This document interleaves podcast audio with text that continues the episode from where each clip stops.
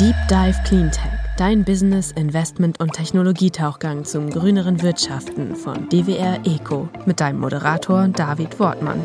Ab geht's! Hallo und herzlich willkommen bei einer neuen Ausgabe des Deep Dive Cleantech Podcast. Damit wir in der Klimakrise nicht absaufen, tauche ich wie immer mit euch in die Lösungen der Green Economy ein. Heute, wie ich finde, mit einem äußerst spannenden Thema, nämlich Elektroautobatterien. Und zwar nicht das, was sie in ihrem ersten Leben tun, sondern vor allen Dingen, wie schaut Ihr zweites Leben aus? Dafür bin ich mit dem Gründer und Geschäftsführer von Voltfang, David Uzanji, verabredet. Grüß dich, David. Hallo. Hi, schön, dass ich da sein kann. Ihr habt ja echt ein unglaublich spannendes äh, Unterfangen. Erklär doch mal ganz kurz in zwei Sätzen, was ihr denn tut. Und dann steigen wir ins Detail ein. Gerne. Also, was wir machen bei Voltfang ist wirklich, wir nehmen die Batterien, nachdem die im ersten Leben im Fahrzeug, beispielsweise Tesla Model S, BMW i3 waren, nehmen wir diese Batterien, testen die und packen die dann in stationäre Speichersysteme, damit diese Batterien einfach länger verwendet werden und nachhaltiger sind. Jetzt haben wir hier einen einen riesengroßen Markt vor uns. Vielleicht kannst du uns da mal helfen, das so ein bisschen zu strukturieren. Wie groß ist denn der Markt der Elektrobatterien? Also man muss sagen, sowohl der Markt bei Elektroautobatterien, die gerade in den Markt kommen, ist enorm. Also wir sehen gerade Riesenstückzahlen an Batterien, die durch Fahrzeuge auf die Straße kommen.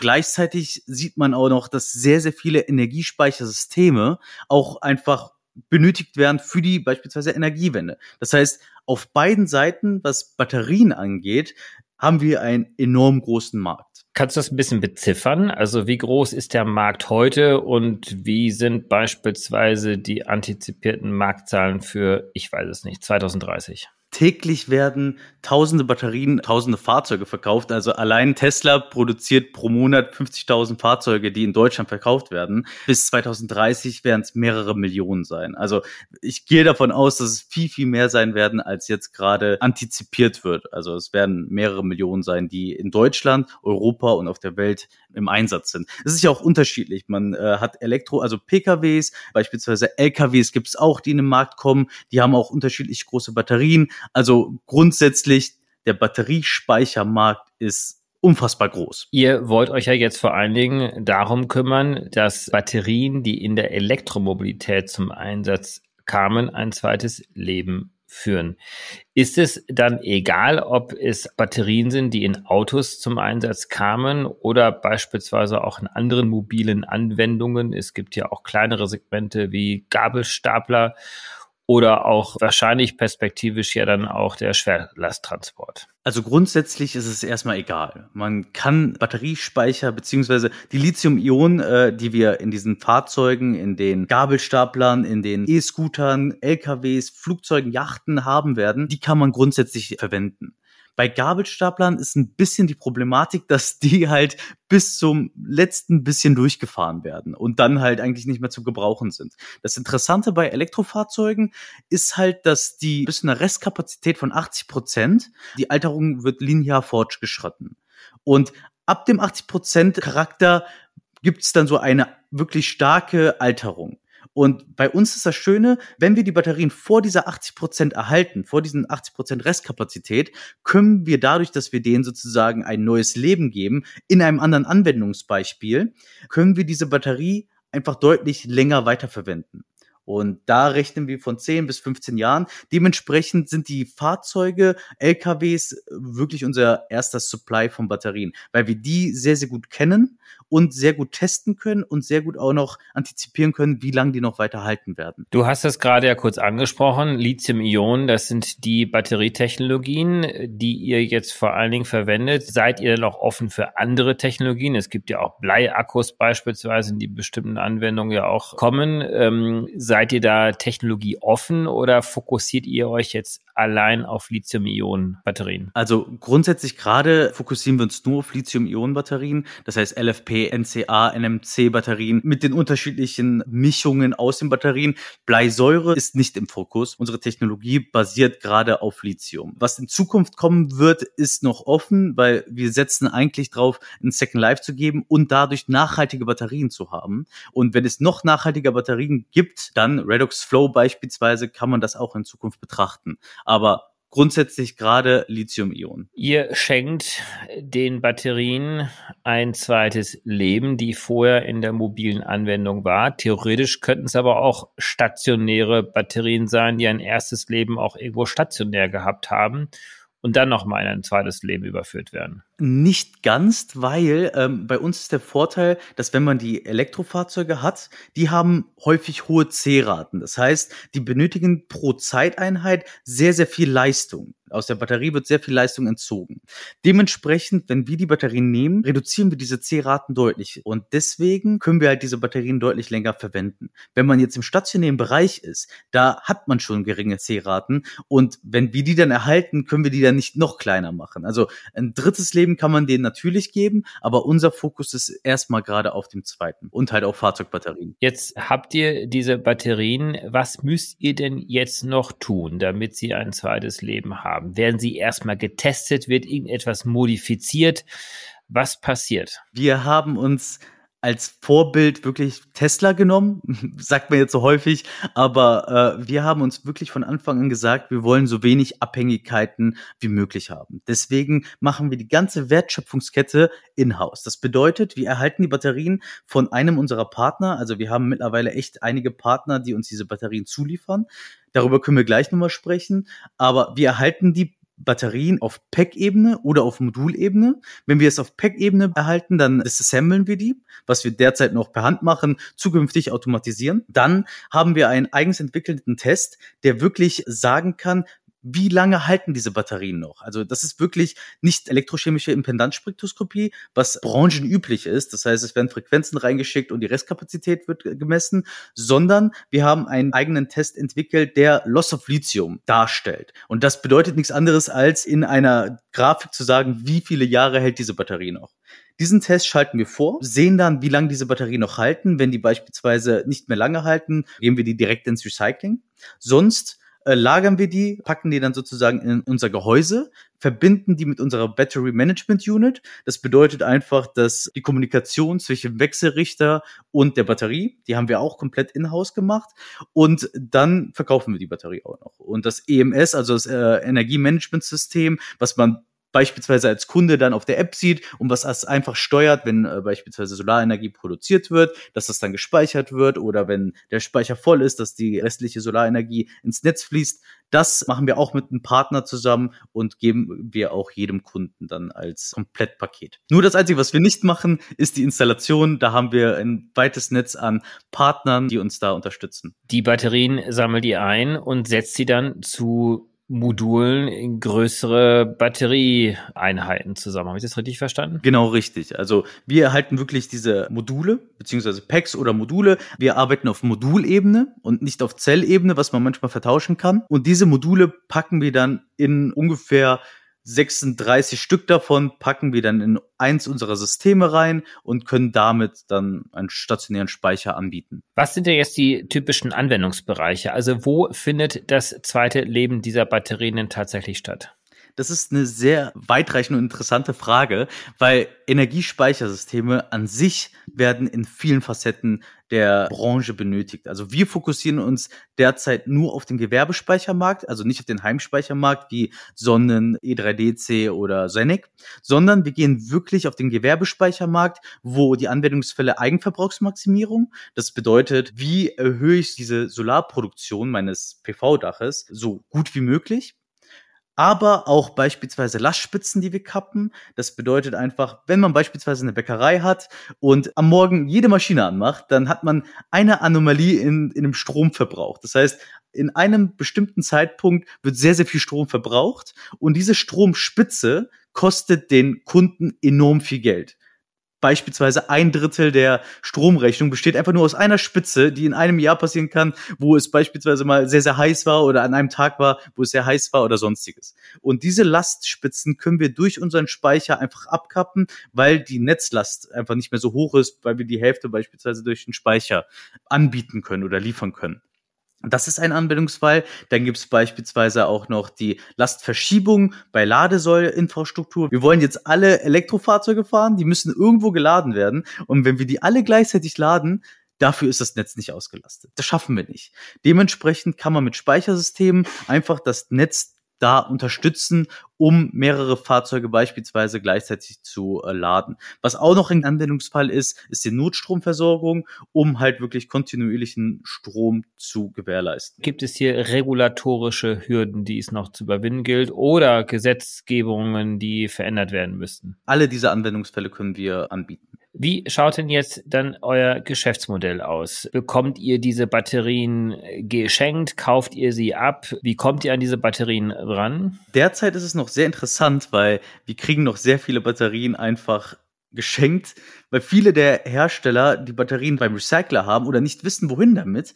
Und die geben dann uns die Batterien und wir geben denen dann sozusagen Second Life. Grundsätzlich kriegen wir die Batterien zu besseren Preisen als beim First Life.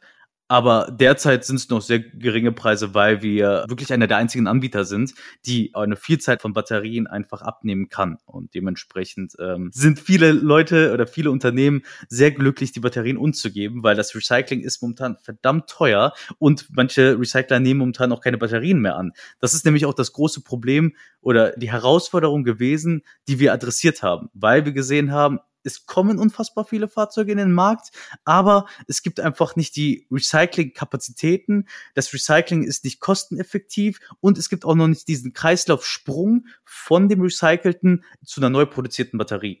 Dementsprechend haben wir uns halt das Ziel gesetzt, jede Batterie, die äh, ein Second Life haben kann, einen Second Life zu geben, um halt diese Wertschöpfungskette zu erhöhen, die Kreislauf zu erhöhen und den Recycler ein bisschen Zeit zu verschaffen, bessere Technologien oder mehr in die Technologie zu investieren. Sind denn eure Zulieferbetriebe und Partner dann die Automobilkonzerne und Unternehmen oder sind es die Recyclingbetriebe, die Elektrobatterien aufnehmen? Sowohl als auch. Also wir sprechen mit wirklich jedem. Ähm, es gibt unterschiedliche. Es gibt auch Batteriehersteller, die zu unseren Partnern gehören. Es gibt Automobilhersteller. Es gibt Recycler. Es ist wirklich eine Vielzahl an Partnern, die äh, sehr viele Batterien in Zukunft haben und einfach auch einen Second Life Partner benötigen. Und da kommen wir als Partner sehr gut in Frage.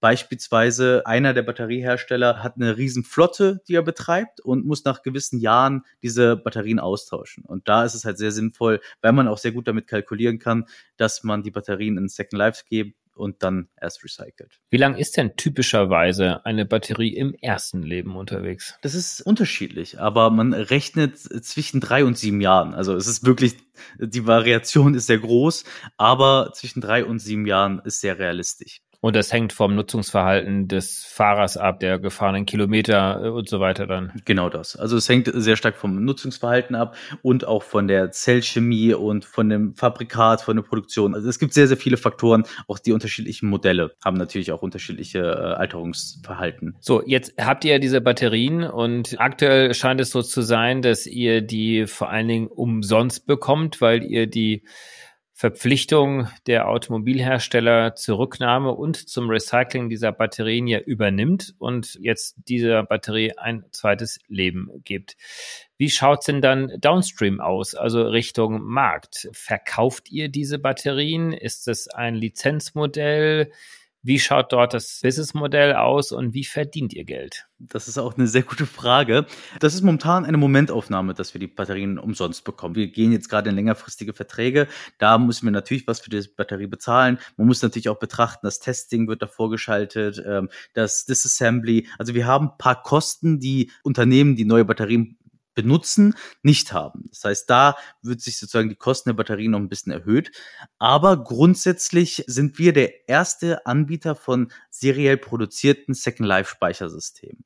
Derzeit ist es wirklich, wir verkaufen die in der Serie aber zukünftig wollen wir da auch wirklich in Abo-Modelle, Subscription-Modelle, dass wir diese Batterien nur noch als Batterie dahinstellen und dann drumherum viele Möglichkeiten der Anwendung einfach als Subscription-Modell anbieten. Also man kauft dann tatsächlich äh, nicht die Hardware bei euch ein, sondern eher die Dienstleistung, also das, was die Batterie dann verspricht zu tun. Genau, also das ist zukünftig der Weg, den wir gehen wollen. Derzeit verkaufen wir die Batteriespeicher, weil wir noch ein Startup sind, äh, was halt noch nicht die Möglichkeiten hat, in so großen Mengen zu produzieren, um die dann auch im Subscription-Modell anzubieten. Das ist in den nächsten zwei Jahren geplant, aber bis in den nächsten zwei Jahren werden die grundsätzlich erstmal verkauft. Jetzt habt ihr ja, und darüber sind wir auch in den Kontakt gekommen, vor einiger kurzer Zeit den Green Alley Award gewonnen. Also ein renommierter Startup Preis äh, im Bereich der Kreislaufwirtschaft, denn da seid ihr ja tätig. Ihr schenkt einem Produkt ein zweites Leben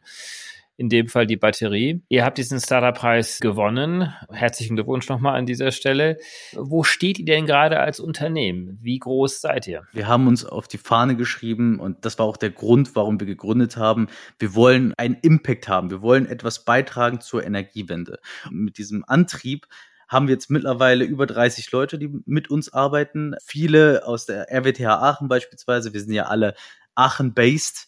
RWTH Aachen, FH Aachen, auch einige, die aus Deutschland heraus nach Aachen gezogen sind, um bei uns mitzumachen und dementsprechend wir wachsen sehr stetig. Wir sind auch schon finanziert und äh, sind gerade wirklich dabei, die nächsten Steps in die Second Life Fabrik zu gehen. Das heißt, wir haben jetzt bald vor, die größte Second Life Fabrik Europas aufzubauen. Dementsprechend brauchen wir auch eine Menge an Leute, die Lust auf das Thema haben und äh, wirklich was beitragen möchten. Und in dieser Fabrik findet dann genau das statt, was wir vorhin schon beschrieben haben, dass die Batterien aus dem ersten Leben dann überführt werden in diese Module, die dann in den Markt hineingehen. Wir wollen in dieser Fabrik wirklich eine ganze Linie aufbauen, wo wir die Batterien vom Testing her bis hin zur Endmontage alles selber machen, natürlich mit Partnern zusammen für die kleineren Teile, aber grundsätzlich gehen wir den Weg, dass wir so viel wie möglich in-house machen werden. Finanziert seid ihr aktuell Steht denn sonst bald eine Finanzierungsrunde bevor? Wer sind die Investoren bei euch? Wir sind finanziert, das ist richtig. Äh, unter den Investoren zählen sehr viele Branchenkenner oder Leute, die aus der Branche sind.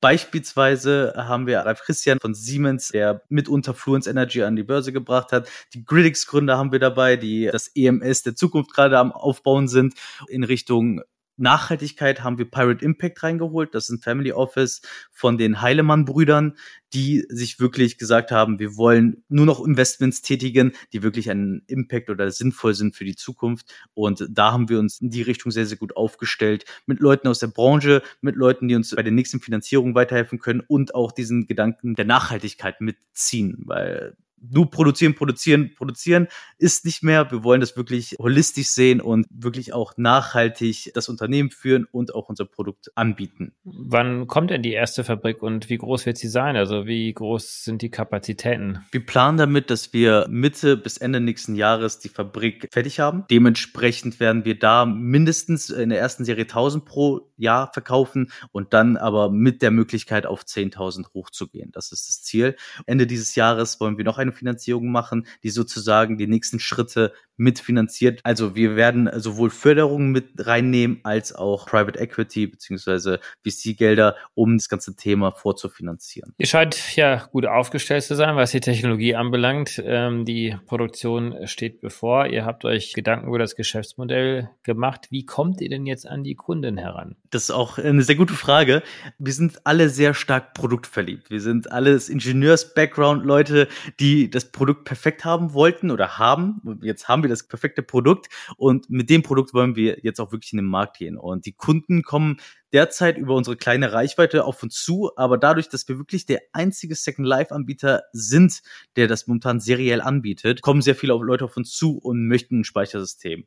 Beispielsweise haben wir Aldi Nord als einen unserer Kunden, die gesagt haben, wir wollen ein Speichersystem, um unsere Solaranlage besser zu nutzen aber wir wollen ein nachhaltiges System haben. Und dementsprechend haben die gesagt, wir entscheiden uns für Voltfang und gegen herkömmliche Speichersysteme, weil wir wirklich uns auch auf die Fahne geschrieben haben, wir wollen nachhaltig werden und das in jederlei Hinsicht und Kreislaufwirtschaft fördern. Und dementsprechend kommen sehr viele Leute auf uns zu. Wir gehen natürlich aber auch auf Corporates oder etablierte Unternehmen oder auch kleine mittelständische Unternehmen zu, um zu zeigen, was Voltfang ist, was Voltfang kann und wohin unsere Reise noch geht. Aber jeder Kunde hätte ja auch die Möglichkeit, einfach ganz normal Batterien auf dem Markt zu kaufen. Reicht denn da das Argument zu sagen, wie jetzt beispielsweise bei Aldi Nord, ihr seid nachhaltig, das ist ein zweites Leben und ist also eher ein softes Argument oder gibt es noch andere Argumente? die für euch sprechen? Das ist eher sogar erst das zweite Argument. Grundsätzlich bieten wir unser Produkt in einer günstigeren Area an. Wir sind nicht der günstigste, um das ganz klar zu sagen. Wir wollen nicht mit den Asiaten konkurrieren, die dann auch ohne Marge spielen, weil das Spiel verlieren wir. Aber grundsätzlich befinden wir uns in einem günstigeren Marktsegment. Also wir sind günstiger als beispielsweise Tesvolt oder sonstige. Und was noch viel wichtiger ist, wir bieten genau dieselben Garantien an. Das heißt, wir bieten zehn Jahre lang Garantie an. Wir monitoren die Batterie die ganze Zeit über. Wir haben die größte Sicherheit da drin. Das ganze EMS-System auch noch mit inbegriffen. Das bedeutet einfach, dass unsere Technologie mit einer unter den Marktführern ist und unser Produkt genauso lange hält wie die anderen Produkte und wir auch noch nachhaltig sind. Das ist sozusagen das letzte Argument, was da noch ziehen sollte. Aber grundsätzlich bieten wir ein sehr qualitativ hochwertiges Produkt an mit derselben Lebensdauer wie neue Batterien. Also da brauchen die Kunden keine Abstriche zu machen, nur weil ihr jetzt eine gebrauchte Batterie zum Einsatz bringt. Genau, man hat immer ein bisschen den Vorbehalt, wenn man denkt, okay, das sind ja gebrauchte Batterien, die müssen ja viel kürzer halten. Das Interessante bei uns ist, Allein beim ersten Punkt, wir setzen mehr Kapazität in das Speichersystem rein, als eigentlich notwendig. Dementsprechend altert die Batterie deutlich langsamer und wir können das immer ein bisschen nachjustieren. Das heißt, das ist schon mal ein Grund, warum wir mindestens dieselbe Lebensdauer anbieten wie andere Batteriehersteller. Außerdem muss man sagen, dass die Elektrofahrzeuge äh, unterschiedliche Batterien haben zu den stationären Batteriespeichersystemen. Und bei den Elektrofahrzeugen ist es wirklich so, wenn man denen kleinere C-Raten anbietet oder mit kleineren C-Raten fährt, dann kann man die wirklich sehr lange noch weiterführen. Und was da auch noch als drittes kommt, ist, dass wir die Batterien 24-7 monitoren. Das heißt, wir sehen die ganze Zeit, wie sich die Batterien verhalten. Und je nachdem, wie sie sich verhalten, können wir halt auch remote darauf zugreifen und sagen, okay, wir sollten die so fahren, damit die länger halten. Und dementsprechend garantieren wir die zehn Jahre. Und man sollte überhaupt keine Angst haben, dass man vorher weniger Kapazität hat. Zehn Jahre ist die Garantie, die ihr gebt. Ähm, sind denn diese Batterien dann theoretisch auch noch länger danach im Einsatz oder gibt es gar so etwas wie ein drittes Leben? Das bedeutet nicht, dass nach den zehn Jahren die Batterien nicht mehr gebrauchbar sind. Da sind mindestens noch über 80 Prozent der äh, Restkapazität ist drin. Das heißt, man kann die noch über, ich will jetzt keine Versprechen machen, aber man kann die noch weiter führen. Grundsätzlich, wenn die dann einen gewissen Punkt erreicht haben, wo man die dann austauschen sollte, dann ist ein drittes Leben sehr interessant. Und wir überlegen auch, wie wir sozusagen auch zu diesem Punkt wenn man die austauscht, dass man als Voltfang da ist und äh, gute Angebote macht, um die Batterien auszutauschen. Da sind wir auch gerade in Überlegung, wie wir das am besten gestalten. Aber wir sind ganz klar dafür, dass man Speichersysteme verwenden sollte und die Batterien so lange wie möglich weiterverwenden sollte. Das sind die zwei Punkte. Welche Wettbewerber gibt es auf dem Markt? In Richtung Second Life nicht viele, muss man ganz ehrlich sagen. In Deutschland ist es noch Batteries, die auf einem ähnlichen Stand sind wie wir. Aber europaweit sind wir eigentlich mit unter die Marktführer im Second Life Bereich. Europa ist jetzt erstmal euer Fokusmarkt oder denkt ihr schon perspektivisch über eine Internationalisierung statt? Also wenn ich mal an Asien denke, dort gibt es ja einen riesengroßen Markt an Batterien. Also grundsätzlich denken wir global. Erstmal aber erstmal Deutschland, Dachregion, dann Niederlande, äh, Belgien, dann Europa dann eigentlich auch noch Amerika, weil es da auch sehr großen Bedarf an Speichersystemen gibt, Amerika und Japan und auch beispielsweise Afrika, wo es halt sehr sinnvoll ist, dann auch in den Dörfern Speichersysteme anzubieten, um die dann auch wirklich von den Dieselgeneratoren abzukappen. Prinzipiell in den nächsten Jahren denken wir da global, vorerst aber in Europa. David, wunderbar. Du bist der erste Interviewgast, der auch den gleichen Vornamen wie ich äh, trage. Das ist schon mal eine Besonderheit, aber ich finde auch das, was ihr tut, ähm, äußerst interessant. Denn ihr denkt das ja noch mal ein Stückchen weiter, worüber wir heute nicht so vertieft gesprochen haben, aber was äh, sicherlich auch vielleicht kurz noch mal angesprochen werden sollte, ist, das Ganze ist ja deswegen auch interessant, weil in Batterien ja auch seltene Erden zum Einsatz kommen, also Ressourcen, die einer Endlichkeit unterlegen sind und damit macht ihr quasi jetzt auch ein System auf, in dem diese Materialien immer wieder auch neu wiederverwendet werden können. Leider zeigt uns jetzt gerade die aktuelle Situation in, in der Ukraine, dass wir uns nicht abhängig machen dürfen von beispielsweise China, von Südamerika und sonst wo, dass man äh, wirklich abhängig ist für die nächsten Steps von diesen unterschiedlichen Ländern. Dementsprechend denken wir da wirklich, wenn wir diese Batterien in Europa haben, dann sollten wir die einfach so lange wie möglich einfach weiterverwenden, weil wir können da nicht in Abhängigkeiten geraten, weil diese Speichersysteme einfach essentiell sind auch für andere Punkte. Das heißt, Energiewende, Elektromobilität, das sind Sachen, die kommen müssen.